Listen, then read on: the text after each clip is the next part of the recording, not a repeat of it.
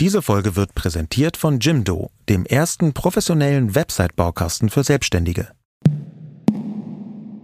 Hallo Leute, schön, dass ihr eingeschaltet habt zu einer neuen Folge Feel the News, was Deutschland bewegt. Diese Woche sprechen wir wie jede Woche über das eine Thema, das euch mitreißt und bewegt. Und die Frage, die jetzt im Raum steht in dieser Folge mit dem Titel Alice Schwarzers Lumpenpazifismus, kann man Frieden schaffen ohne Waffen oder ist das zynische Traumtänzerei? Und was bisher passiert ist, hören wir jetzt. Mit welchen Mitteln darf Deutschland die Ukraine gegen den Angriff Russlands unterstützen? Die Diskussion um diese Frage spaltet das Land. Eine Fraktion will verhindern, dass Deutschland schwere Waffen an die Ukraine liefert. Sie fürchtet, dass dies zu einer Eskalation bis hin zum Einsatz von Atomwaffen durch Russland führen könnte. Stellvertretend für diese Haltung haben 28 deutsche Intellektuelle rund um Alice Schwarzer in einem öffentlichen Brief Bundeskanzler Scholz aufgefordert, solche Lieferungen zu unterlassen. Wir bitten Sie im Gegenteil dringlich, alles dazu beizutragen, dass es so schnell wie möglich zu einem Waffenstillstand kommen kann, zu einem Kompromiss, den beide Seiten akzeptieren können. Nun wurde ein weiterer Brief, ein Gegenentwurf zur Meinung von Alice Schwarzer und Co. in der Zeit veröffentlicht, der unter anderem von Dennis Yücel, Literaturnobelpreisträgerin Hertha Müller, Matthias Döpfner und vielen anderen unterzeichnet wurde. Darin heißt es, Wer einen Verhandlungsfrieden will, der nicht auf die Unterwerfung der Ukraine unter die russischen Forderungen hinausläuft, muss ihre Verteidigungsfähigkeit stärken und die Kriegsfähigkeit Russlands maximal schwächen. Ja, Sascha, es stehen diese zwei Briefe im Raum. Du hast ja auch einen unterschrieben. Ähm, ja, den ja. zweiten, der sich dafür ausspricht, dass äh, Waffen und auch schwere Waffen in die Ukraine geliefert werden, dass man gegen Putin, solange wie das möglich ist, dagegen hält. Den habe ich mit unter, unterschrieben. Und zwar auch deswegen, weil ich glaube, dass viel von dem, was so als Pazifismus daherkommt und was ich manchmal, ja nicht immer, aber manchmal als Lumpenpazifismus sehe, dass das eigentlich nur die eigene Angst ist wo man sagt, okay, wir haben Angst und es ist legitim, Angst zu haben, aber die, unsere eigene Angst ist wichtiger als euer Leid, liebe Ukrainerinnen. Ähm, Pazifismus muss man sich vorstellen als eine Ideologie, als eine Weltanschauung, die im Kern heißt Frieden schaffen ohne Waffen und zwar grundsätzlich ohne Waffen. Also Pazifismus lehnt jeden Krieg ab und jede Bewaffnung auch ab und ist zumindest in der ursprünglichen Definition, wo ich glaube, dass man die auch weiterentwickeln muss, ganz strikt für Gewaltlosigkeit. Also wenn wir jetzt nochmal einen Schritt zurückgehen und ja. sagen, okay, da stehen jetzt diese zwei Briefe, alle Menschen so rund um Adi Schwarz oder einige Menschen, Lars Eidinger und, und, und, die so eine vielleicht auch romantische Vorstellung haben von, wie die Welt funktioniert und dass man das so nicht möchte. Die stehen jetzt den Menschen gegenüber, zu denen du gehörst, aber eben auch andere Persönlichkeiten so aus dem öffentlichen, deutschen öffentlichen Leben, Intellektuelle, die sagen, okay, wir sehen das gar nicht so, es müssen Waffen geliefert werden, aber am Ende geht es doch um diese große Frage, wie schafft man Frieden? Also wie ja. schafft man es, diese Situation zu lösen? Und ich finde, dass da schon mehr Emotionen mit reinspielen, weil sonst könnte man jetzt ja ganz klar sagen, okay, alles klar, man ist entweder für oder gegen Waffen, für oder gegen alles schwarzer Ende, Punkt. Ich finde, so einfach ist es aber nicht, nee. weil da ja schon auch Emotionen mitkommen. Wo, wo, wo siehst du, dass es nicht einfach ist? Weil ich in, in bestimmten Bereichen hm. finde ich es halt einfach. Also ich sag's dir, Ganz ehrlich, ja. es gab von der Berliner Zeitung eine Überschrift, die jetzt, glaube ich, vor zwei Wochen äh, rauskam, und zwar erschreckende Simulation im russischen TV. Atomangriff würde Berlin in 106 Sekunden erreichen das ist was, das hat was mit mir gemacht. Ja. Ich habe das gelesen. Was denn genau? Was hat das mit dir? Da ist gemacht? Also ich glaube, es ist ein bisschen das, was wir auch schon mal in unserer Sendung hier hatten, in der Podcast-Folge über diese Angst vorm Krieg. Mhm. Da ist eine Angst vorm Krieg da, die immer konkreter wird und die man mal formuliert und dann lachen Leute noch ein bisschen und denken sich, hoch, aber so weit wird's doch nicht kommen. Und wir haben die letzten Wochen relativ oft gedacht, aber so weit wird's doch nicht kommen und es kam so weit. Und Natürlich kann man jetzt sofort sagen, hey, das ist aber die Simulation aus dem russischen TV. Bitte, jetzt bleibt doch mal ein bisschen locker. Ich finde aber, dass es eine berechtigte Angst ist. Ich finde, dass wenn Menschen sagen, sie haben Angst, vor einem atomaren Krieg, dass das eine Angst ist, wo ich vor ein paar Monaten gesagt hätte, okay, von was träumst du sonst so nachts? Und inzwischen würde ich sagen, das ist jetzt erstmal ein Gefühl, das ich ernst nehme. Ich würde das Gefühl auch ernst nehmen. Und ich würde auch sagen, dass diese Atomangst nicht komplett aus der Luft gegriffen ist. Ich meine, Putin hat damit gedroht. Hm. Mein Problem, und deswegen war ich teilweise auch unfassbar wütend. Als ich den Artikel geschrieben habe über Lumpenpazifismus vor einiger Zeit kurz nach Ostern, da war ich richtig wütend, weil mein Gefühl genau in diese Richtung deutet, dass nämlich der Unterschied zwischen Pazifismus und Lumpenpazifismus aus meiner Sicht ist, dass der Lumpenpazifismus die eigene Angst über das tatsächlich reale Leid von den Ukrainerinnen stellt und das dann noch nicht mal zugibt. Weil in diesem Brief von Alice Schwarzer stand ja nicht drin, ich habe so irre Angst vor einem Atomkrieg. Deswegen sind mir ab einem bestimmten Punkt die Massenvergewaltigungen und die Massenmorde und die Zivilistinnenmorde in der Ukraine nicht mehr so wichtig, sondern meine Angst ist wichtiger. Das stand da ja nicht drin, sondern da war so eine ideologische Verklärung von, äh, wir müssen doch zurück an den Verhandlungstisch und eine für beide Seiten befriedigende Lösung finden, fast wörtlich zitiert. Und das Problem ist, wenn jemand dich überfällt und immer wieder sagt, ich möchte dich auslöschen, was Putin getan hat mit der Ukraine. Wie sieht denn dann eine Verhandlungslösung aus? Deswegen war ich so wahnsinnig wütend und bin auch immer noch wütend, weil wie kann man so tun, als gäbe es eine Verhandlungsmöglichkeit mit jemandem, der die andere Seite vernichten will? Da kann man sich ja nicht in der Mitte treffen. Ich glaube, was bei dieser Sendung total zu beobachten ist, ist, dass wir, glaube ich, grundsätzlich hier eine Meinung sind, ich aber die Gegenposition total verstehen kann. Und ich würde gerne mhm. diese zwei Wochen zurückgehen zu den Friedensmärschen an Ostern, über die wir gesprochen haben, von denen ich mir dachte, das ist schon eine andere Generation. Diese Friedensmärsche sind in meiner Generation nicht mehr so Thema. Es ist nicht an ja. Ostersonntag oder Ostermontag Place to be. Ich, gut, ich kann, siehst du, ich kann nicht mal sagen, ob es Ostersonntag oder Ostermontag ist. Da fängt es schon an. Ja. Das ist nicht mehr the place to be, was Friedensbewegungen angeht. Ich würde zum Beispiel sagen, dass in meiner Generation die Ukraine-Demo viel bedeutender war. Da waren mehr Menschen, das war öffentlichkeitswirksamer, da waren die Forderungen krasser, die gestellt wurden. Und da hatte ich so das Gefühl, okay, es gibt eine Generation und das ist wahrscheinlich eher die meiner Eltern, so die alten 68er oder so, die irgendwie grün gewählt haben und die dann ihre Plakate hochhalten, Frieden schaffen ohne Waffen, ihr seid Kriegstreiber. Dann wird irgendwie noch von John Lennon Imagine All the People abgespielt und äh, für diese zwei Minuten 32, wie lang das Lied ist, funktioniert das auf dieser Demo auch. Ja, und ähm, danach und eben nicht danach mehr. Danach eben ne? nicht mehr, aber ja. Wir leben in einer Demokratie, in der, finde ich, das ein Meinungsbild sein kann, das stattfinden muss. Und Auf jeden Fall. Und das, wär, das ist vielleicht auch wichtig zu betonen. Auch wenn ich wütend bin und auch wenn ich für mich das Recht sehe, Menschen zu beschimpfen für eine Meinung, die ich katastrophal finde, dann heißt das nicht, dass diese Meinung nicht legitim ist. Ich bin zwar schon ziemlich wütend, wie gesagt, auf diese Menschen und das ist in vielerlei Hinsicht, denke ich, auch berechtigt, weil ganz viel von diesem vorgeblichen Sein für den Frieden am Ende dazu führt, dass man Menschen, die überfallen worden sind, unter schlimmsten Bedingungen sich selbst überlässt. Aber da bin ich bei dir. Ich kann das nachvollziehen. Ich äh, kann bloß auch nachvollziehen, dass man wie ich darüber schimpfen möchte. Möchtest du denn nicht? Möchtest du nicht darüber schimpfen oder?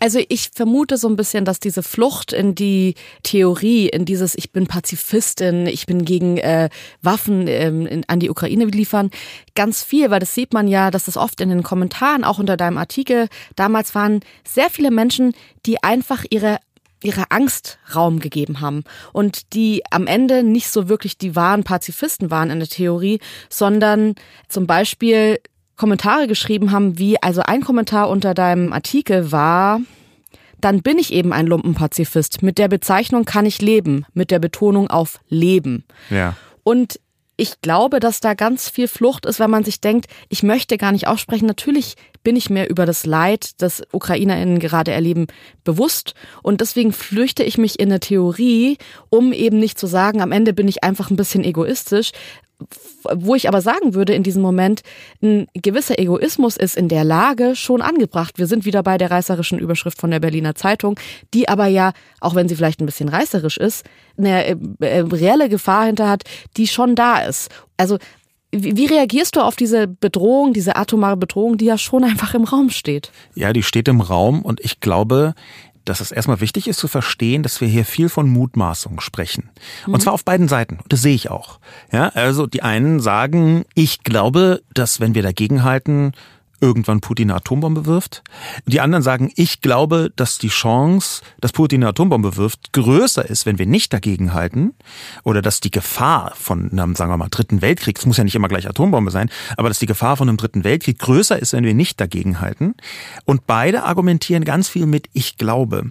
Und mhm. deswegen ist es mir so wichtig, dass man aber auch immer wieder das, was tatsächlich Fakt ist, das, was die Realität ausmacht, mit in diese emotionale Gleichung einbezieht. Deswegen bin ich ja so wütend, weil unabhängig von ich glaube, werden gerade Ukrainerinnen massenvergewaltigt, werden Zivilistinnen ermordet, werden einfach Städte runtergebombt. Und das ist da. Das kann man nicht wegdiskutieren. Und das einzige Mittel, um das zu stoppen, wäre entweder, dass die Ukraine sich von einem Tag auf den anderen komplett ergibt und dann unter der russischen, putinschen, aus meiner Sicht klar faschistischen Herrschaft weiter leidet und existiert. Die werden sich ja rächen, die werden jetzt nicht aufhören. Die haben Listen mit Menschen, die ermordet werden müssen. Oder man hält dagegen. Und ich bin so klar fürs Zweite. Das ist mir manchmal, und das gebe ich auch zu, manchmal fehlt es mir wirklich an Verständnis für diese andere Seite. Ich bin total bei dir in dem Punkt, dass das natürlich auch die Position ist, die am meisten Empathie für die Menschen aufbringt, die dort gerade die schlimmsten Sachen erleben. Ich würde aber trotzdem gerne einmal die Gedanken aufmachen der ja. Menschen, die das unterschrieben haben. Zum Beispiel Ranga Yogeshwar, der sich danach nochmal geäußert hat und gesagt hat, es geht in diesem Brief, den er unterzeichnet hat, nicht darum, die Ukraine alleine zu lassen oder dass sie sich ergeben soll, sondern es geht eben darum zu sagen, okay, was ist hier, von was für einer Eskalationsstufe sprechen wir hier? Und wenn durch schwere Waffen das passiert, was wir alle nicht wollen, dann ist das einfach die maximale Eskalationsstufe. Die Frage ist also, wird es, diese Überlegung finde ich schon interessant, wird es ein Ende des Krieges geben? Wird es irgendwann so sein, dass man sagt, wird es die Schlagzeile geben, die Ukraine hat diesen Krieg gewonnen? Das glaube ich auch nicht. Ich glaube, dass es am Ende eine Verhandlung ist. Kriege enden selten mit Gewinnern und Verlierern. Vielleicht kann man es danach dann bewerten. Aber ich würde schon sagen, diese Situation, dass dieses Leid der Menschen ein Ende hat, ist tatsächlich eine Verhandlungssache am Ende. Und wie diese Verhandlungssituation aussieht, da würde ich halt schon sagen, der Tisch ist gerade, wenn man sich das bildlich vorstellt, mit Menschen besetzt, wovon zumindest ein Mensch, und zwar Wladimir Putin, obvious Fehlentscheidung trifft, verrückte Fehlentscheidung trifft, die einem Angst machen. Und die Frage, wie geht man mit so einer Person um, lässt sich für mich nicht nur mit deinem Ansatz lösen, sondern zumindest kann man hier auch anerkennen, dass es andere Wege gibt. Wir wissen es alle nicht, weil dieser Typ wirklich unberechenbar ist und auch ja, Angst verbreitet. Das stimmt, aber zum einen gehört Angst ja zur psychologischen Kriegsführung dazu. Das ist auch schon ganz lange so. Ich meine, Putin war KGB-Agent und da, die haben gewissermaßen die psychologische Kriegsführung des 20. Jahrhunderts maßgeblich geprägt und die Atomangst versuchen sie auch auszunutzen. Das ist relativ mhm. klar. Und zum anderen nochmal auf den Brief, äh, der in der Emma veröffentlicht wurde. Deswegen sagen wir hier auch Alice Schwarzer, weil das war schon die treibende Kraft dahinter. Auch wenn die ganzen äh, Männer, die äh, genauso eigentlich Kontra verdienen wie Alice Schwarzer. Aber da ist ein Zitat, das Olaf Scholz gefälligst zu einem Kompromiss, den beide Seiten akzeptieren können, beitragen soll. Mhm. Und wie soll der aussehen, wenn der eine sagt, die Ukraine hat keine Existenzberechtigung? Ich möchte die Ukraine vernichten, heißt das übersetzt. Das wirkt für mich auch so, so ein bisschen wie dieser ganz schlimme, sehr bittere Witz, den ich aus den Vereinigten Staaten äh, kenne, wo so Rechte und Linke ähm, gegeneinander argumentieren und in der Mitte ist jemand, der vermeintlich neutral ist. Und die Rechten sagen, wir wollen einen Völkermord und die Linken sagen, wir wollen keinen Völkermord. Und die vermeintlich neutrale Person sagt, hey, dann lass uns auch einen Kompromiss finden und ein bisschen Völkermord machen. Und das, das ist natürlich ein katastrophaler Witz, aber das zeigt so ein bisschen, dass manchmal ein Kompromiss gar kein Kompromiss ist, sondern ein Eingestehen, dass man sich gegen jemanden hätte wehren müssen, gegen den man sich dann nicht gewehrt hat. Und das sehe ich hier so. Es gibt aus meiner Sicht, und das ist in diesem Brief wird zu so einem Kompromiss aufgerufen, für mich gibt es keinen Kompromiss in dem Sinne von, dass man Putin so ein bisschen, ein paar von den Millionen Ukrainerinnen, die kann, man hier noch zum Fraß vorwerfen. Und das, das, das gruselt mich richtig. Ich glaube, darüber äh, muss man diskutieren. Was mich total interessieren würde, es hat unter dem Artikel auch jemand Folgendes geschrieben. Mich interessiert nicht, was in Putins Kopf vorgeht, was ihm schaden oder nutzen könnte. Mich interessiert zunächst allein, was Deutschland will. Dann kann überlegt werden, unter welchen Umständen, unter Inkaufnahme welcher Risiken das durchgesetzt werden könnte.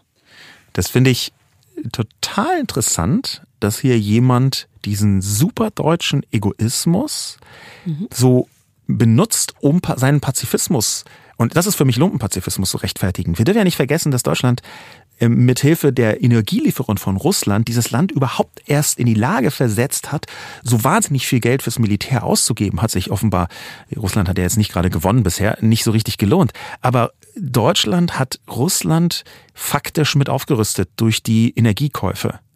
Und hier die ganze Zeit mit russischem Gas zu heizen und mit russischem Öl durch die Straßen zu fahren und mit russischer Kohle Strom zu gewinnen, was wirklich in Deutschland ganz normal ist, haben alle schon getan, kann man nicht, nicht drum rumreden. Und dann so zu tun, als würde es einen nichts angehen. Das halte ich genau für die Essenz des Lumpenpazifismus. Immer genau dann, wenn es einem nutzt, ist man super global und verkauft alles überall hin. Und wenn es einem wieder nutzt, dann tut man so, als sei Deutschland eine ganz arme, einsame Insel, die doch bitte ein bisschen zurückhaltend behandelt werden muss. Das finde ich gruselig. Aus heutiger Sicht kann ich diese Position total verstehen, muss aber auch sagen, dass wenn Putin nicht durchgedreht wäre, wenn dieser Angriffskrieg nicht gestartet ist, dann hätte man ja sagen können, und das hätte ich ehrlich gesagt vor einem Jahr hätte ich noch diese Position vertreten, es wird nicht mehr so Kriege geben, wie wir das kennen. Ja. Man wird sich immer diplomatisch, demokratisch einigen und auch wenn Putin nach ganz anderen Definitionen ähm, Politiker ist, hätte ich gedacht, dass er sich an die Weltordnung, die ich schon als demokratisch wahrnehme, grundsätzlich hält und das ist jetzt, was gerade passiert, der absolute Gegenbeweis dafür. Und natürlich ist die Frage, wie wehrhaft muss eine ja. Demokratie sein und eine Gesellschaft sein. Für mich ist aber tatsächlich so diese Entscheidung, auch die letzten Jahre, das so zu machen, mit russischem Gas zu heizen, das funktioniert jetzt, genau jetzt nicht. Aber wenn Putin nicht durchgedreht wäre, dann hätte man gesagt, okay, das ist einfach ein Welthandel, den man ein Stück weit, und wir haben das ja auch bei ganz vielen anderen Bereichen. Ich meine, es geht ja hier am Ende auch nicht nur um Russland, sondern es geht auch um irgendwie unsere Beziehung zur Türkei, unsere Beziehung zu China. Ich glaube, da könnte man über total total viel reden, wo man auch da sagen könnte irgendwann, das hätte man doch kommen sehen können. Ja, ja vielleicht schon, verstehe ich aus der heutigen Sicht. Ich finde es aber schwierig, dass man das jetzt so im Nachhinein so als völlig klar, und das merke ich auch immer wieder bei dieser Debatte, dass Leute sich darüber aufregen und sagen, in Deutschland wissen alle ganz genau Bescheid, wie man das alles jetzt machen müsste und hätte machen können. Man muss schon sagen, es ist eine absolute Ausnahmesituation, die angetrieben ist von einem Menschen, der sehr unberechenbar handelt. Ja. Und das macht das Ganze halt auch so explosiv. Lass uns aber auch mal noch über diesen ersten Brief sprechen. Ich meine, du hast den zweiten unterschrieben, aber dieser erste Brief, dieses, was wir auch im Einspieler gehört haben, Alice Schwarzer, die Mitinitiatorin dieses Briefes ist, der wurde ja einfach muss man schon so sagen, im Internet, auf Twitter zerrissen. Die Leute haben sich ja. aufgeregt. Ist natürlich auch, wenn Lars Eidinger dabei ist, der inzwischen ja auch schon so ein, ein langes Statement auf Instagram nochmal veröffentlicht hat, in dem er sich da nochmal erklärt. Also ja. da waren ja schon auch Ranga Yogeshwar Menschen eben drauf, die überrascht haben, von denen man vielleicht gar nicht so gedacht hätte, dass die das jetzt unterschreiben. Gerhard Polt, Dieter Nuhr, wo man jetzt auch nicht sagen würde, wow, das sind genau die Leute, Dieter Nuhr, die sich jetzt politisch schon immer in einer bestimmten Richtung geäußert haben, oder Julie C., die Schriftstellerin. Ja, dann lass uns doch jetzt mal reinhören. Wir haben auch eine Nachricht bekommen von einem Hörer, und zwar Christian, der uns seine Gedanken zu diesem Brief um Alice Schwarzer mitgeteilt hat. Der in der Emma veröffentlichte offene Brief wird von 28 Intellektuellen und Künstlerinnen erst unterzeichnet. Wenn ich mir die Liste ansehe, spreche ich mindestens 20 der Unterzeichner und Unterzeichnerinnen ab, das Thema in seiner Komplexität verstanden zu haben. Aus ihnen spricht unerträgliche Selbstgerechtigkeit, ganz unglücklich gepaart mit Naivität und Unkenntnis. Auch wenn man Schauspieler ist, sollte man zumindest so viel Intellekt haben, zu manchen Themen einfach mal nichts zu sagen. Ich bin da immer so ein bisschen hin und her gerissen, weil ich denke, auf der einen Seite ist dieses einfach mal die Fresse halten. Das nervt mich, weil ich schon das Gefühl habe, jeder kann in der Demokratie, in der Gesellschaft seine Gedanken äußern und ich finde es auch gut, seine Bedenken zu äußern. Hier ist ja aber der Unterschied, dass es nicht so ist, dass wir jetzt einen Kommentar auf Twitter haben oder einen kleinen Instagram-Kommentar oder irgendwie, ich habe mir hier mal Gedanken zugemacht, sondern dieser Brief, so ein offener Brief, der wird ja formuliert. Ich meine, vielleicht kannst du so ein bisschen mal kurz sagen, wie sowas entsteht. Also, ja, also diese Nachricht von, von Christian, die finde ich inhaltlich super, aber es gibt so ein paar Punkte dabei, wo ich sagen würde, hm, da kann man drüber nachdenken. Zum einen, so ein, so ein Brief wird meistens so formuliert, ich war schon bei ein paar dabei, bin jetzt nicht auf alle mega stolz, aber darum geht's gar nicht.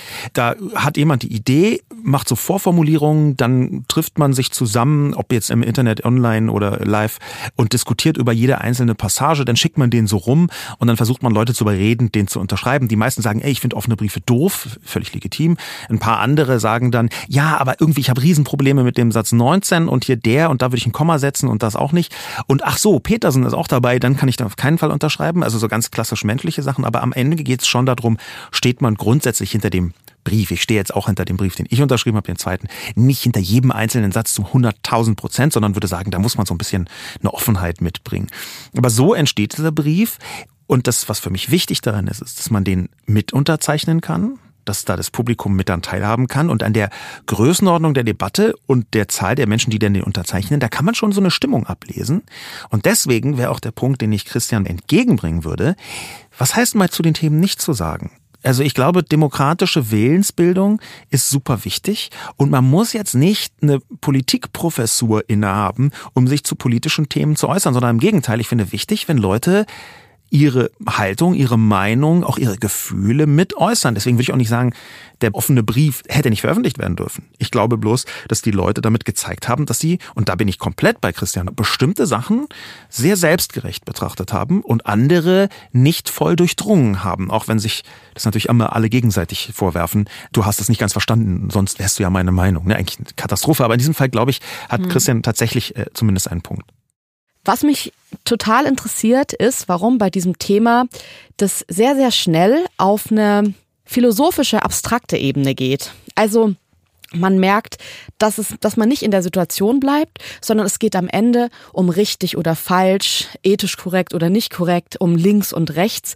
Und so auch Marc Schieritz, der auf Twitter geschrieben hat, es findet gerade eine interessante diskursive Verschiebung statt, in der Waffen auf einmal links und vogue sind und Pazifismus rechts und provinziell. Das ist aus meiner Sicht eine klassische, interessante Formulierung, die sich am Anfang klug anhört und am Ende aber so ein bisschen zerfasert und nicht mehr so klug wirkt, sondern so ein bisschen konstruiert. Oder, oder, oder wie siehst du das denn? Also gerade hier in Berlin hat man eine linke Community, die auf jeden Fall gewaltbereit ist und die auf jeden Fall am Start ist, wenn es um irgendwie so gewaltsame Durchsetzung von Interessen geht. Revolutionen wurden häufiger mit Waffengewalt äh, durchgesetzt, kann man so sagen. Insofern, und Revolutionen in dem Kontext könnte man schon als genau. tendenziell links also, bezeichnen. Das ist wahrscheinlich so dieses Element, von dem du gesagt hast, es hört sich konstruiert an. Auf der anderen Seite würde ich ihm aber zustimmen, dass da ein Stück weit was passiert ist, ja. und zwar diese also natürlich bist du dir auch drüber bewusst, dass Lumpenpazifismus das triggert. Total. Das kann man vielleicht auch noch sagen. Lumpenpazifismus, das ist lustig, weil ich habe den Begriff gewählt, von Marx inspiriert. Es gibt das Lumpenproletariat. Das hat, das ist ein Begriff von Marx, wo er so ein bisschen gesagt hat, es gibt auch Leute, die sind arm und Arbeiter, aber die sind in ihren Herzen zutiefst reaktionär und die müssen wir jetzt mal so ein bisschen ausklammern. Ich verkürze das so. Aber dann gab es ganz viele Leute aus dem pazifistischen, aus der Ecke, die gesagt haben, das sei Freisler, also der, der Richter im Dritten Reich, der Nazi-Richter, der den Begriff Lump benutzt hat. Und das war deswegen Nazi-Sprech. Das möchte ich jetzt mal gar nicht weiter kommentieren. Aber was ich gerne kommentieren würde, ist genau diese aus meiner Sicht Fehleinschätzung von Marc Schieritz. Ich weiß, was er meint. Und natürlich ist es irritierend, wenn eine Partei wie die Grünen die mit der Friedensbewegung gestartet ist, auf einmal sagt, ey, wir müssen so schnell wie möglich ganz viele Waffen liefern und sich Toni Hofreiter, der eben noch irgendwie als promovierter Biologe äh, irgendwelche Käfer äh, benannt hat am Wegesrand, der jetzt sich extrem gut auskennt mit Waffen. Das ist irritierend und das sehe ich. Aber da habe ich eine sehr gute Antwort gefunden, auch auf Twitter, auf Mark Schiritz, nämlich von Marina Weißband, die selbst jüdisch ist und Ukrainerin in Deutschland inzwischen ist, ist ja auch bekannt, sie war häufiger zum Thema Ukraine in verschiedenen Talkshows und die hat ihm geantwortet, Fast so, als seien Linke dafür bekannt, sich für die Rechte von Schwächeren einzusetzen, während Rechte das Recht des Stärkeren erhalten wollen. Und da liegt für mich ganz viel Cleverness, weil es nämlich bedeutet, eine Lehre, und ich traue mich diesen Vergleich jetzt mal zu ziehen, eine Lehre aus der Nazizeit ist, dass Demokratien wehrhaft sein müssen. Die müssen sich wehren können. Die dürfen nicht einfach sagen, oh, äh, wir werden angegriffen, also versuchen wir mal das Beste zu hoffen und falten ansonsten die Hände. Und die wehrhafte Demokratie, wenn man das ein bisschen größer und europäischer denkt, heißt, wir müssen jemandem beistehen, einer Demokratie, einer jungen Demokratie mit ganz vielen Fehlern, meinetwegen in der Ukraine beistehen, die von einem autoritären faschistoiden System Putin angegriffen wird. Ich verstehe total diese Emotionen, speziell auf diese Situation. Aber weil wir jetzt eben so viel auch über Ideologie, über so grundsätzliche Weltbilder reden, würde ich jetzt super gerne noch mal einen Schritt zurückgehen von dieser konkreten Situation hin zu dieser großen Frage, was bedeutet Pazifismus überhaupt? Weil ich erinnere mich schon auch dran, vor allem auch so Anfang in meinem Jurastudium, dass man sich dann so überlegt irgendwann, wie sollte die Welt aufgebaut sein? Wie sollte die Zukunft sein? Ich finde auch die Gedanken als Eltern jetzt, unser Kind, in was für einer Welt wird das irgendwie groß werden? Welche Werte vermitteln wir? Und ich möchte einfach nur mal kurz auch über, du hast in deinem Artikel Lumpenpazifismus geschrieben, was für mich auch bedeutet, dass es da eben einen Nicht-Lumpenpazifismus Ja, gibt. auf jeden Fall. Der ja auch, ich erinnere mich jetzt irgendwie so an Matthäus 26, denn wer das Schwert nimmt, wird durch das Schwert umkommen. Also diese großen Gedanken von Frieden schaffen ohne Waffen, das ist ein Spruch und ich, also ich spüre, auch wenn ich das ein bisschen manchmal ein bisschen lustig finde. Ich finde, es ist eine Kraft in John Lennons Imagine All the People drin. Da ist ein Gedanke drin, der vielleicht romantisch ist, aber den es für mich in der Gesellschaft ein Stück weit braucht. Und es gibt ja auch diese, ich sage jetzt mal, guten PazifistInnen. Menschen, die sich in der Vergangenheit theoretische Gedanken gemacht haben, wie Frieden herzustellen ist. Gibt es in deiner, deiner Welt einen Pazifismus, der dich inspiriert oder sagst du, das ist ein eigentlich überholtes Weltbild, das so gar nicht mehr stattfinden kann? Das glaube ich nicht. Ich glaube, es gibt einen sinnvollen Pazifismus. Ich meine, wir leben auch in einem Land der Wehrmacht und da kann man, glaube ich, niemandem verübeln, wenn er oder sie zumindest antimilitaristisch unterwegs ist. Und ich glaube, dass ein aufgeklärter Pazifismus, dass man zum Beispiel darauf achtet, dass Krieg nicht eine zu positive Erzählung wird. Dass man nicht zu sehr sagt, oh wow, geil, mit Waffen und jetzt das Treffen und wir, hurra und Helden, Erzählungen und wie toll ist es eigentlich, wenn man für sein Land stirbt. Ich glaube, das ist super gefährlich. Und das, da sehe ich einen aufgeklärten Pazifismus als sehr wichtige gesellschaftliche Strömung, dieser zu positiven Kriegserzählung etwas entgegenzusetzen und zu sagen, Leute, lasst uns mal zurücktreten und nachdenken. Das Aber und der Unterschied des aufgeklärten Pazifismus zum Lumpenpazifismus ist für mich, dass man Menschen zugesteht, sich zu verteidigen, wenn sie überfallen werden, A, und B, dass man ihnen dabei hilft, zumindest wenn es so unfassbar eindeutig ist, wie es im Fall Russland-Überfall der Ukraine ist. Und bei dieser Eindeutigkeit endet für mich die Möglichkeit, irgendwie ganz entspannt abzuwägen und zu sagen, lass uns noch mal überlegen, ob nicht auch vielleicht ein bisschen äh, die Ukraine schuld ist, dass sie überfallen worden ist. Das finde ich, das finde ich schwierig. Ja, ich finde es aber auch schwierig, wenn man, wenn man dieses Weltbild unterstützt, dass einem unterstellt wird, dass man hier in dieser konkreten Situation unsensibel ist, weil ich würde sogar sagen, dass es nicht unsensibel ist, sondern dass es eine extreme Form von Härte, weil die meisten Menschen, die das unterschrieben haben, auch Alice Schwarz das Ding unterschrieben haben, würde ich als Menschen einschätzen, die sehr wohl an einer Diskussion teilhaben können, die sehr wohl was dazu sagen können und denen zu unterstellen, dass sie das gar nicht sehen oder das ignorieren, weiß ich nicht. Ich glaube sogar eher, dass sie das sehen und obwohl sie das sehen, sich anders entscheiden, weil ich kann es ist nicht meine Meinung. Ich muss hier mhm. wirklich ehrlich auch mal sagen, ich bin tendenziell sehr auf deiner Seite und glaube, dass Pazifismus allgemein äh, holt mich nicht wirklich ab, enttäuscht mich sogar. Ich verehre Erich Kästner und er hat einen unfassbar schönen äh, Spruch gemacht und hat gesagt, 1948 Adresse an die Großmächte heißt es, man kann ganz ruhig drüber sprechen, auch wenn ihr die Kausalitäten verehrt und wenn ihr der krassen Gerechtigkeit huldigt. Neue Dummheiten werden durch alte Verbrechen höchstens erklärt, bestimmt nicht entschuldigt. Das ist ein Gedanke, der ist so gut und er passt auf so viele politische Ereignisse. Trotzdem würde ich sagen, Erich Kästner ist für mich diese Form von Pazifist, den ich unangenehm finde, mit dem ich nicht wirklich was anfangen kann, Vor was allem, schade weil, ist. Weil 1948 in Deutschland, muss man Mhm. dazu sagen, war doch ganz offensichtlich, dass die KZs ohne militärischen Einsatz, übrigens auch der Russen, Ganz genau. nicht hätten befreit werden können. Und deswegen ist es für mich genau dieser problematische Aspekt. Ich möchte das dich ganz kurz fragen, weil ich das total wichtig finde. Du bist ja wirklich Erich Kästner Ultra, also ein großer, großer Fan.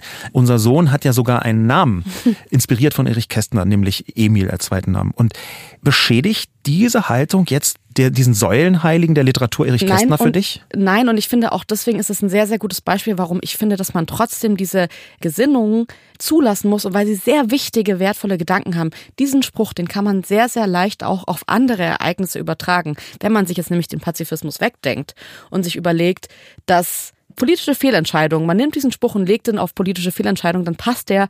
Ich könnte den fünfmal im Jahr, nee, ich könnte den 50 Mal im Jahr posten. Mache ich auch ja. tatsächlich bei sehr vielen verschiedenen Themen, weil dieser Gedanke so gut ist. Da steckt also für mich eine Ideologie drin, die ich gut finde. Und obwohl ich das grundsätzlich auch verurteilen würde, steckt da für mich was drin. Und da finde ich, unterscheiden wir uns schon. Mhm. Ich empfinde nämlich dieses, diesen Gedanken zu überlegen, handeln wir hier einmal sehr rigoros, um dann hoffentlich eine Gesellschaft, eine Welt herzustellen, die auf Kriege in so einer Form verzichten kann. Das finde ich einen hochromantischen, einen hochideologischen Gedanken, aber es ist für mich ein Gedanke, den man zumindest mal überlegen muss. Und ich finde, wenn Leute das jetzt fordern und sagen, wenn wir das jetzt hier nicht machen, weil wir uns darauf geeinigt haben, dass wir als Gesellschaft keine Waffen liefern, dass wir nicht so miteinander umgehen, können wir so nicht eine neue Stufe der Gesellschaft, eine neue Form des intelligenten Zusammenlebens herstellen. Fragezeichen. Ja, Fragezeichen. Und ich sehe die Hoffnung und vielleicht ist das auch tatsächlich das Ziel. Ich glaube bloß, dass der Weg ein anderer dahin ist. Aber wenn man immer sagt, wenn man sagt, das könnte das größere Ziel sein, aber hier machen wir es jetzt noch anders, aber die Waffen liefern wir jetzt noch, aber da wird es jetzt noch so sein, dann ist natürlich schon die Frage, müsste man hier nicht einmal rigoros entscheiden und durchgreifen? Um das herzustellen. Und das kann man ja aber von beiden Seiten sagen, oder? Also ich meine, ja. einmal entscheiden und rigoros durchgreifen, jetzt Putin Grenzen ziehen. Zumal es mit konkreten Fall ja so ist, dass ähm, 1999 und äh, danach ist in Tschetschenien ist Putin richtig rigoros geworden und hat einfach Grosny einfach kaputt gebombt. 2008 hat er Georgien angegriffen, ist ein bisschen komplexer, aber faktisch gab es dann einen Krieg mit Georgien, der ganz ähnlich war. 2014 hat er die Krim äh, überfallen und jedes einzelne Mal hat der Westen aus ganz vielen verschiedenen Gründen entweder nichts gemacht oder Appeasement gemacht, also so ein bisschen sich zurückgehalten und Putin nicht klare Grenzen gesetzt, sondern ganz im Gegenteil sogar gesagt, oh, äh, hier muss man ja auch sehen, dass Putin schon ein bisschen in einer schwierigen Situation ist. Und hat immer ganz viel Verständnis gehabt und Verständnis, also der Kern des Pazifismus, Verständnis zu haben, die eine Wange hinzuhalten, wenn die andere und so weiter. Dieser Kern, der hat bei Putin schon dreimal nicht funktioniert. Ich finde es nicht so katastrophal schlimm strategisch, wenn man jetzt beim vierten Mal sagt, bis hierhin noch nicht weiter. Okay, aber das heißt, der Lösungsansatz dann wäre zu sagen, wir agieren jetzt nicht pazifistisch, wir liefern jetzt Waffen, wir klären das noch einmal mit Waffen und Gewalt und Krieg und danach was? Ab Abrüstung nee. oder was, was ist danach? Also, also wenn man jetzt nicht pazifistisch handelt, aber grundsätzlich denkt, dass es ein gutes Weltbild ist, wann setzt man dieses ich Weltbild dann an? Ein wichtiges Weltbild, auch in der Diskussion. Ich würde jetzt aber nicht sagen, hier, wenn wir das jetzt hinkriegen, dann können wir pazifistisch sein, sondern das muss man in der Situation entscheiden. Es gibt ja diesen lateinischen Spruch, der häufig zitiert worden ist, si vis pacem parabellum, also wenn du den Frieden willst, bereite dich für den Krieg vor. Und den kann man sehr differenziert betrachten, muss gar nicht richtig sein. Aber glaubst du nicht, dass wenn man grundsätzlich sagt, wir wenden nie Gewalt an, dass es dann auf der Welt noch zu viele Leute gibt, die sagen, cool, nutze ich mal aus? Doch, ich weiß aber nicht, ob ich nach diesen Menschen das mein Weltbild und mein Handeln ausrichten würde. Weil für mich schon die große Frage ist, wenn man immer die Verrücktesten am Tisch mit einberechnet und sagt, okay, wir, äh, all unser Handeln ist immer die maximale Eskalationsstufe, weil es könnte ja jemand so eskalieren, dann muss ich schon sagen, weiß ich nicht, ob das nicht am Ende eben zu einer Eskalationsstufe führt, vor der ich persönlich auch wirklich Angst habe, als Mutter Angst habe, weil ich mir denke, da kann was passieren, was wir gar nicht mehr einfangen können. Und dann ist es am Ende auch egal, ob wir überhaupt, dann geht es nicht mehr um die romantische Diskussion, ob Pazifismus oder nicht, sondern dann ist hier einfach die Menschheit ausgerottet und in einer Weise zerstört, von der ich schon sagen würde, das macht mir gerade unfassbare Angst, weil was viel Größeres im Raum steht. Es steht was Größeres im Raum, das sehe ich auch. Es steht aber auch im Raum, dass wenn man sich jetzt zu schnell oder wenn man sich überhaupt dieser Angst hingibt, mhm. dass man dann einen Fehler macht, der zu noch viel größerem Leid führen kann. Wo du recht hast, und das würde ich gerne von dir einfach nochmal genau äh, wissen, ist, wir müssen den Pazifismus mit einbeziehen. Das sehe ich auch. Es ist ein wichtiger Diskussionspunkt. Aber wie soll denn der Pazifismus ganz konkret jetzt in der Ukraine wirksam sein? Kannst du dich da reinversetzen in die Leute, die den nach vorne tragen? Also mir fehlt in dieser konkreten Situation tatsächlich ein Einsatz auch von Olaf Scholz. Ich finde, dass hier viel getan werden kann. Wir reden über Pazifismus oder kein Pazifismus. Das glaube ich aber gar nicht. Ich glaube, dass dazwischen ein Spielraum ist, der viel größer ist, als man es gerade ähm, tatsächlich denkt und ausspielt. Und ich finde es schade, dass man von Olaf Scholz so Sachen hört, wie zum Beispiel, ich würde meinen Ukraine-Besuch an einen möglichen Mitbesuch von Steinmeier knüpfen. Das sind für mich Befindlichkeiten. Was auf dem Tisch liegt, ist, dass die Ukraine sagt, Deutschland bringt sich nicht so ein, wie sie sich das wünschen würden. Sie hätten sich da mehr gewünscht. Wir leben in einer Zeit, in der man sich einfach darüber bewusst sein muss, dass Bilder wichtig sind. Ja. Und dass man hier jetzt sagt, irgendwie, ja, wir liefern Waffen, wir reden aber nicht drüber, wie viel, wir machen schon was, aber wir erklären nicht wirklich warum. Das ist mir gerade zu wenig und ich glaube, dass das auch der Ukraine zu wenig ist und ich glaube, dass es auch vielen anderen Menschen gerade zu wenig ist. Und dann sieht man einen Olaf Scholz, der relativ deutliche Worte findet, in die wir jetzt mal kurz reinhören. Ich respektiere jeden Pazifismus. Ich respektiere jede Haltung. Aber es muss einem Bürger der Ukraine zynisch vorkommen, wenn ihm gesagt wird, er solle sich gegen die Aggression Waffen verteidigen. Das ist aus der Zeit gefallen. Also erstmal finde ich, dass man Olaf Scholz immer in eine laute Menge stellen sollte, dass er endlich mal ein bisschen lautere Töne anschlägt. Ich glaube, er hat es hier wirklich ja. nur gemacht, weil die Leute ihn ausgebuht und ausgepfiffen haben. Ja. Aber das ist für mich die Lautstärke, die mir gefehlt hat in den letzten Wochen. Und ich finde, dass die Situation so ernst ist und so zugespitzt ist, dass ich es extrem komisch finde, über politische Befindlichkeiten zu sprechen, ja. wie zum Beispiel, dass äh, Frank-Walter Steinmeier ausgeladen wurde, der ja bekanntermaßen nicht ausgeladen wurde. Kevin Kühnert hat das bei Markus Lanz gesagt, hat nochmal das die hohe Position von Frank-Walter Steinmeier erwähnt in unserem Land, aber er wurde nicht ausgeladen, weil das er so eine unfassbar hohe Position ja. hat, sondern wegen seiner politischen Taten in den letzten Jahren. Ja. Und es war explizit auf die Person Frank-Walter Steinmeier bezogen. Ja, Frank-Walter Steinmeier war ja Außenminister und Teil der Großen Koalition unter Merkel und hat in der Funktion relativ stark dazu beigetragen, dass Putin 2014 bei seinem Krim-Überfall, früher war die Krim ein Teil der Ukraine, ist sie auch immer noch, aber sie wurde annektiert von Putins Truppen unter Vortäuschung von irgendwelchen Quatsch wie eine, eine Volksbefragung dort. Und da hat Steinmeier einen großen politischen Anteil danach, die sogenannte Steinmeier-Formel existiert sogar, danach so eine Art halben Frieden hergestellt zu haben. Es gab auch immer noch Krieg in der Ukraine, im Osten der Ukraine, im Donbass zum Beispiel. Aber äh, Steinmeier hat mit der Steinmeier-Formel so versucht zu vermitteln. Das könnte man als klassisches Appeasement betrachten.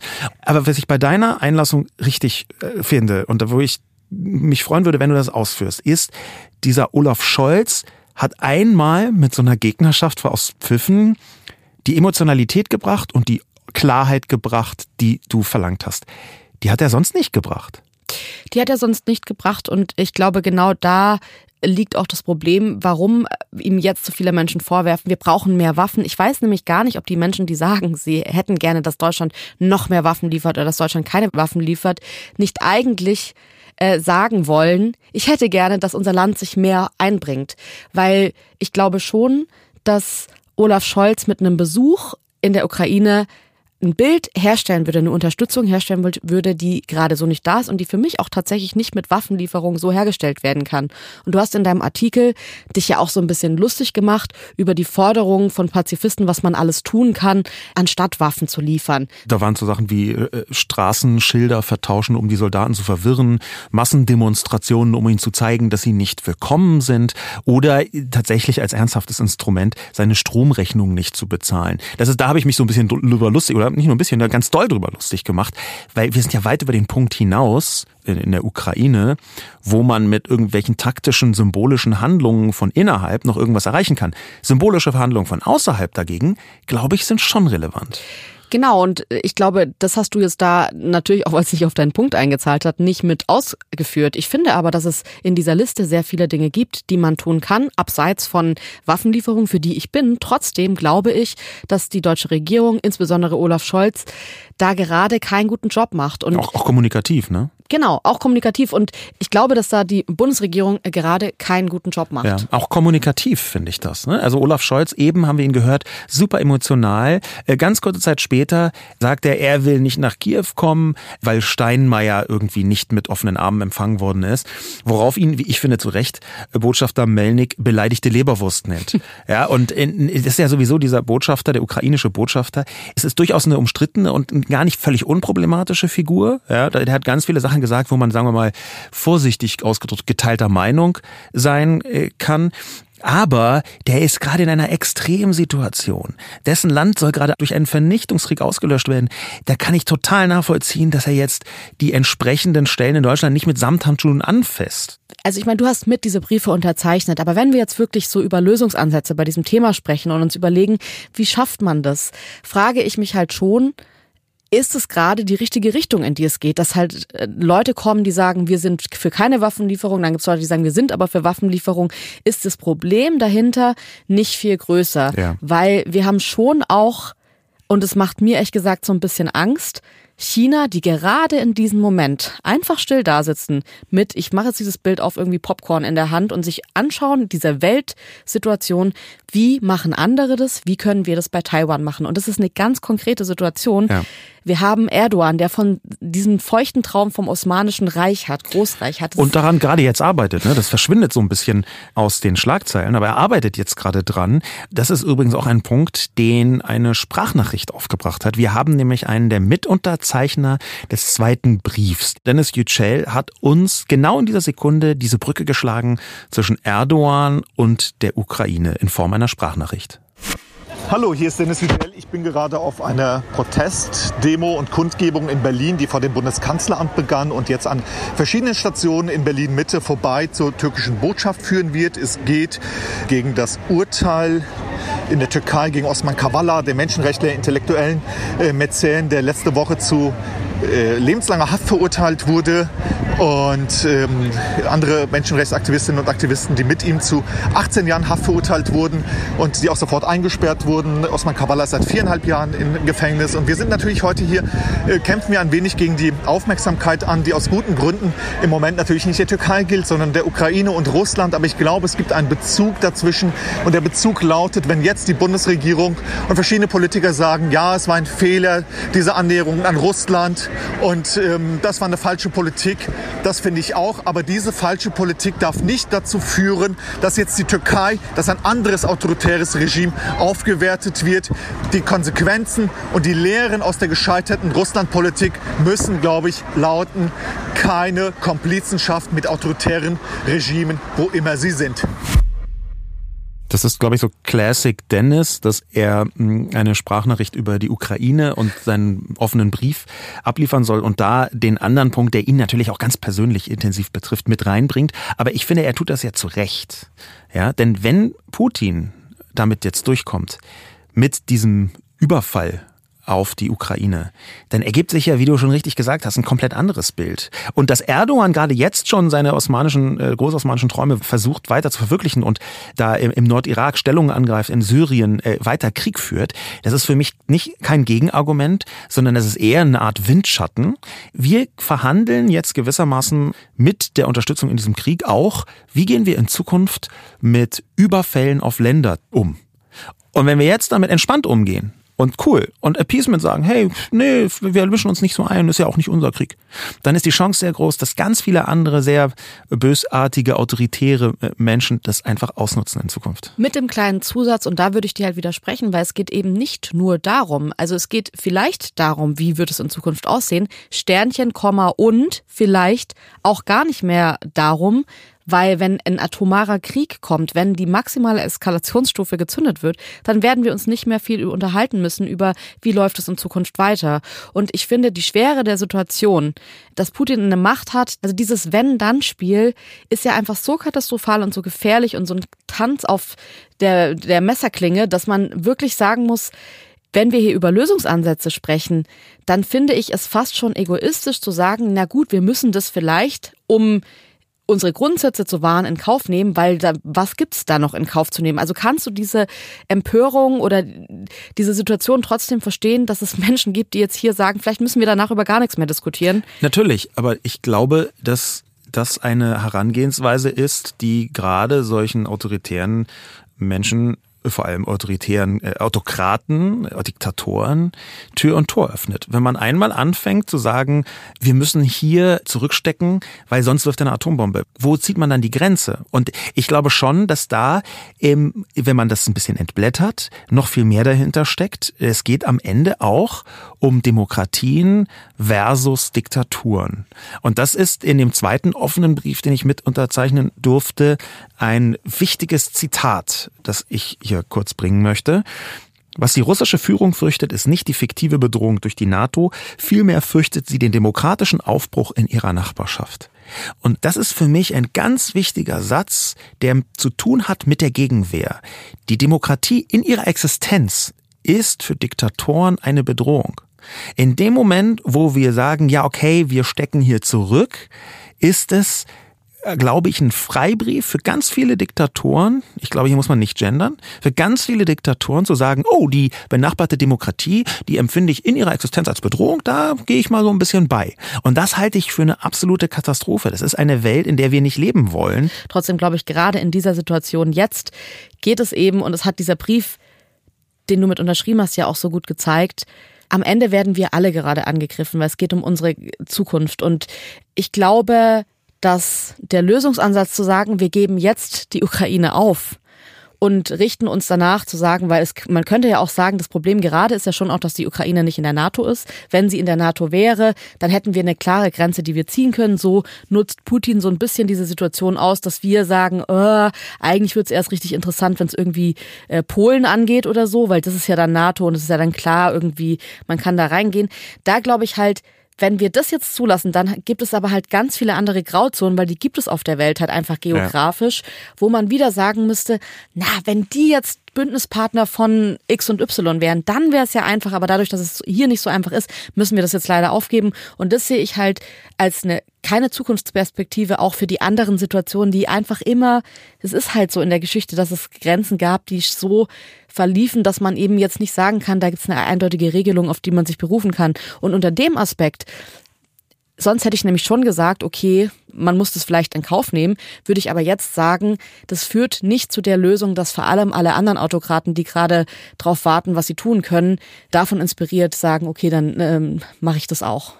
Ja, man muss dazu anmerken, glaube ich, dass wenn Putin eine Atombombe werfen möchte, dann wird er dafür einen Grund finden. Das ist für mich auch in der ganzen Argumentation häufig total verquer. Der lebt in einer Autokratie, wo Lügen standardmäßig benutzt werden, um noch die teuflischsten Dinge zu tun. Giftgas zu werfen zum Beispiel in Syrien. Und wenn jemand völlig ohne einen Grund, beziehungsweise mit einem komplett ausgedachten Grund, so horrible Sachen macht, dann braucht er auch für einen Atombombenabwurf keinen Grund. Und ich glaube übrigens, da würde ich fast eine Prognose wagen, die nächste Eskalationsstufe von Putin wird genau diese Diskussion zwischen Pazifismus und Nicht-Pazifismus nochmal anspitzen, nochmal radikalisieren. Meine Vermutung ist, dass Putin auf russischem Grund, vielleicht in Sibirien oder im Nordmeer, einen Atombombentest durchführen wird. Ich glaube, Putin benutzt einen Atombombentest im eigenen Land als Drohgebärde und schaut hin, das könnte euch drohen. Und in dem Moment wird diese ganze Diskussion nochmal total zugespitzt, nochmal richtig radikalisiert und dann prallt das noch krasser aufeinander. Ich sehe zum einen diesen Punkt, den du jetzt hier gerade angesprochen hast, dass man eben sagt, okay, wenn Putin das will, dann macht er das eh. Das stimmt. Aber ich würde trotzdem auch sagen, wir haben es hier mit einem Mann zu tun, dem Propaganda, dem sein Bild auch in die Außenwelt extrem wichtig ist. Darin arbeitet er auch jeden Tag äh, mit Lügen und auch mit Quatsch und mit irgendwelchen Aktionen, wo man sich denkt, was ist denn hier los? Aber es gibt ja auch noch dieses Element von Provokation und ich glaube, dass da Putin extrem drauf anspringt. Dieses ganze, man sagt sich ja nach, dass er nur an diesem von Amerika voraus prophezeiten Tag, wo er die Ukraine angreifen sollte, nur nicht angegriffen hat, weil er nicht wollte, dass Amerika das zuerst verkündet. Da ist ganz viel Stolz ja, mit drin. Auf jeden Fall. Zumindest rein interpretiert, aber ich äh, glaube das auch total. Und die Frage ist natürlich schon, und da würde ich halt wieder sagen, das ist eine Position, eine legitime Position von Menschen, die sich Pazifisten nennen, denen ich total folgen würde. Und zwar, da ist eine gefährliche Gefährlichkeit drin in Putin könnte sich provoziert fühlen. Natürlich kann man jetzt sagen, das ist ekelhaft zu sagen, wir brauchen für Putin eine gesichtswahrende Lösung aus diesem ganzen Konflikt, weil ansonsten werden ungute Dinge passieren. Ich glaube, das aber mit zu berücksichtigen ist zwar nicht schön, aber notwendig, weil dafür hat er leider zu viel Macht. Ja. In dem Kontext wäre ein sogenannter Regime-Change in Russland, glaube ich, eine gesichts, nicht wahrende, sondern gesichtsabschneidende Lösung für Putin. Äh, Regime Change, also dass äh, Putin entmachtet wird, ist leider nicht besonders wahrscheinlich. Der hat einfach so intensiv dran gearbeitet, da ein komplettes Regime in Russland zu errichten, samt Propaganda, überzeugten Massen und äh, extrem hartem Umgang mit der Gegenwehr.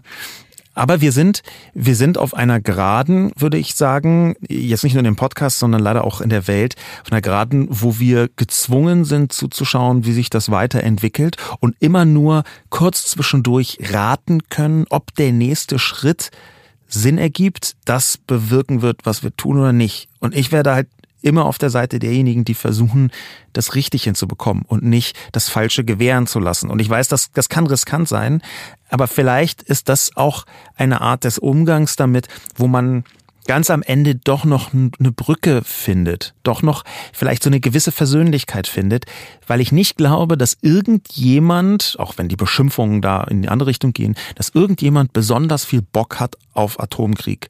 Und eigentlich sagt man, wir versuchen Atomkrieg zu vermeiden und den dritten Weltkrieg ohnehin und wir versuchen auch äh, den Atomkrieg und den dritten Weltkrieg zu verhandeln. Wir haben bloß sehr unterschiedliche Auffassungen darüber, a, welche Opfer sind wir bereit dafür zu geben und b, welchen Weg dorthin wählen wir. Ich glaube, das ist mir ganz wichtig am Ende, dass äh, wir nicht die große Frage nach Pazifismus oder Nicht-Pazifismus stellen, sondern zu sagen, wir sind alle daran interessiert, dass der Krieg aufhört so schnell wie möglich.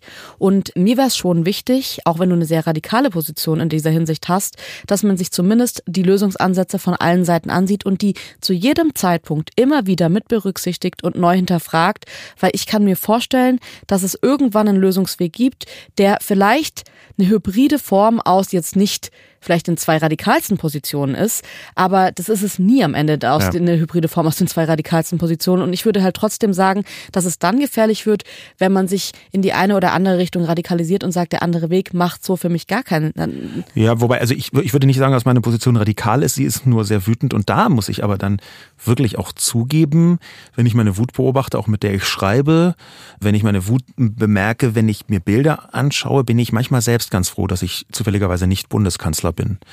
Das kann ich mal so als Schlussakkord. Ich, vielleicht kann ich mir meine, meine Wut, meine Emotionalität auch deswegen erlauben, weil ich nicht die entsprechende Verantwortung trage. Ich habe zwar Olaf Scholz häufig vorgeworfen, nicht die richtige Kommunikation zu machen. Das ist, glaube ich, auch so. Der sagt erst Hü und dann Hort, keine schweren Waffen, doch schweren Waffen und dann verteidigt er das total emotional. Aber vielleicht liegt ja in dieser Herangehensweise, das ein bisschen überlegter zu machen, doch durchaus auch ein Wert. Das möchte ich definitiv zugestehen. Das waren unsere Gedanken zu dem Thema. Wir sind dieses Mal so ein bisschen ergebnisoffener als sonst, eben auch, weil das gerade noch eine Situation ist, die einfach andauert und die uns auch im Podcast wahrscheinlich noch leider lange beschäftigen wird. Und ähm, deswegen freuen wir uns, wenn ihr auch eure Gedanken zu dem Thema uns schreibt. Wie geht's euch damit? Habt ihr eine Position gefunden in der ganzen Thematik um den Pazifismus, die ihr vertreten könnt? Schwankt ihr da noch hin und her und entscheidet euch auch immer mal wieder um? Das würde uns total interessieren. Vielen Dank, dass ihr diese Woche eingeschaltet habt. Wir hören uns nächsten Donnerstag wieder. Bis dahin macht's gut. Tschüss. Diese Folge wurde präsentiert von Jimdo, dem ersten professionellen Website-Baukasten für Selbstständige. Feel the News ist eine Studio Bummens Produktion, produziert von Hanna Marahil und Jon Hanschin. Ton und Schnitt Mia Becker.